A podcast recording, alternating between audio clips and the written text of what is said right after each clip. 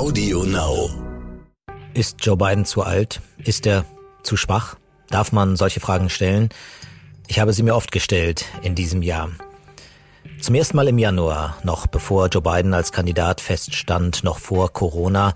Biden tourte durch den Staat Iowa und machte keine besonders gute Figur. Er hatte nicht die größten Massen, die hatten Elizabeth Warren und Bernie Sanders. Er hatte auch nicht die besten Chancen und würde Iowa dann auch deutlich verlieren, genauso wie danach den Staat New Hampshire.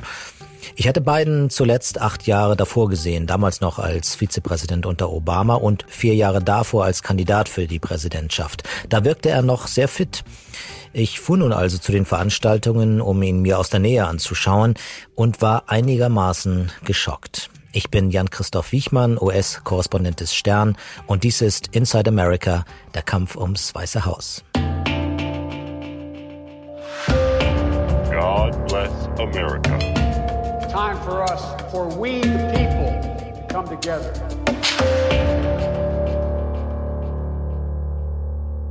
Ich wohnte bei einer älteren Frau im Keller in Des Moines, der Hauptstadt Iowas, ein Zimmer über Airbnb. Als Reporter im Wahlkampf ist es gut, bei Leuten zu wohnen. Man erfährt viel mehr als in Hotels. Und es war tiefer Winter bis zu minus 15 Grad und viel, viel Schnee in Iowa. Ich half beim Schneeschippen und Robin Windgartner, meine Vermieterin, schenkte mir dafür selbstgebackenen Kuchen. Das war unser Deal und wir erzählten uns viel aus der Welt und aus Iowa. Sie erzählte von ihrem Leben und dem ihrer Freundinnen, den Suburban Women, wie sie heißen, diese so wichtige Wählergruppe, und wie sehr sie Trump hassen. Sie wollte sich Joe Biden dann aus der Nähe anschauen. Sie neigte dazu, für ihn zu stimmen. Wir fuhren also zusammen zu Joe Biden. Er sprach in einem College in einer Vorstadt von Des Moines. Der Saal war gut gefüllt, an der Wand das Plakat Cup of Joe, das äh, heißt so viel wie eine Tasse Joe, es bedeutet so viel wie er ist einer von uns.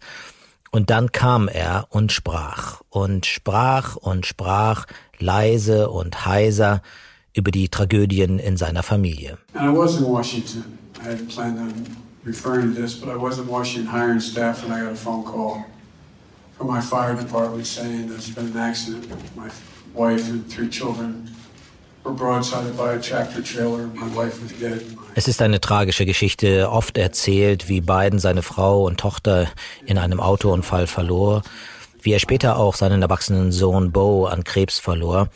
Und äh, Robin Windgardner hört gebannt zu im Saal. Sie sitzt in der zweiten Reihe, doch ihr Urteil danach fällt ziemlich vernichtend aus. I've always um, admired Joe Biden just because he seemed to be, you know, this really strong guy that was with Obama, and uh, I always liked him. It seemed like he really knew everything that it was that was going on.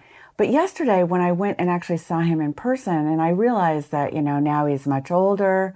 Robin Windgardner sagt, dass sie Biden immer bewundert hat als Vizepräsident unter Obama.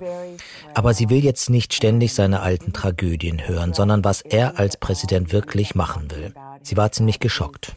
Biden wirkte schwach, fand sie, alt, ohne Energie, brabbelnd, nicht in der Lage, Trump zu schlagen.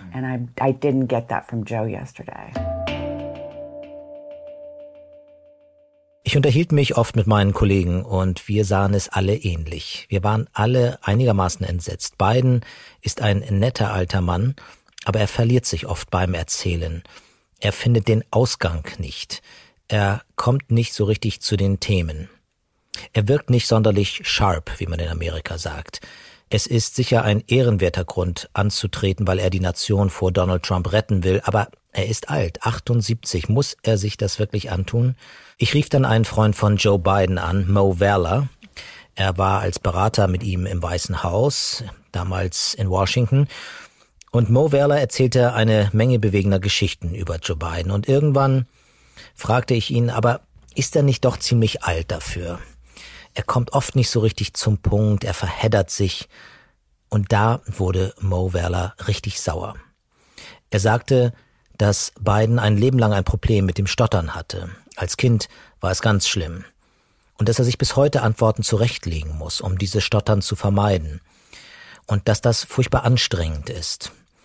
Und dass das auch nichts mit dem Alter zu tun hat. Ja, dass es ihn, Mo Werler, richtig wütend macht, wie abfällig Menschen sich über ihn äußern. Ich sah mir Joe Biden in den folgenden Monaten genauer an, auch in South Carolina und äh, später in Florida. In der Tat stammelte er hier und da etwas mehr als früher, aber ich fragte mich dann, ist das wirklich so schlimm? Ist es wirklich so schlimm, wenn er stottert? Ist es so schlimm, wenn er etwas länger verantworten braucht? Ist es so schlimm, wenn er nicht der allergrößte Redner ist? Obama war ein großer Redner, aber um ehrlich zu sein, nur dann, wenn er vom Blatt ablesen konnte. Spontan und frei ist Obama auch nicht der beste Redner. Trump redet gern frei, verhaspelt sich aber auch oft und haut Sätze raus, die man ihm am liebsten verbieten wollte. Aber ist Joe Biden nicht zu alt? Kann er diese Last tragen? Oder ist auch das wiederum ein Vorurteil gegen ältere Leute? Es sind wichtige Fragen, die wir Reporter uns stellen sollten. Biden wird sich mit guten Leuten umgeben, er wird vieles delegieren, er muss ja die Dinge nicht in einer Sekunde und spontan entscheiden, vielleicht ist das sogar ein Vorteil. Trump entscheidet oft ohne groß nachzudenken, und in diesem Amt wollen Entscheidungen einfach gut durchdacht sein. Reporter machen Fehler. Es war kein Fehler, über Joe Biden zu berichten. Es war auch kein Fehler, auf seine Müdigkeit hinzuweisen. Aber ich hätte erwähnen sollen, wie schwer ihm das Reden oft fällt. In den letzten Auftritten nun, auch bei den Debatten, wirkt er frischer. Er ist, soweit es sich beurteilen lässt, fit. Sein Alter sollte nicht gegen ihn sprechen. Er kann das Amt ja nach zwei Jahren an Kamala Harris übergeben oder nach vier Jahren. Nochmal wird er sicherlich nicht antreten.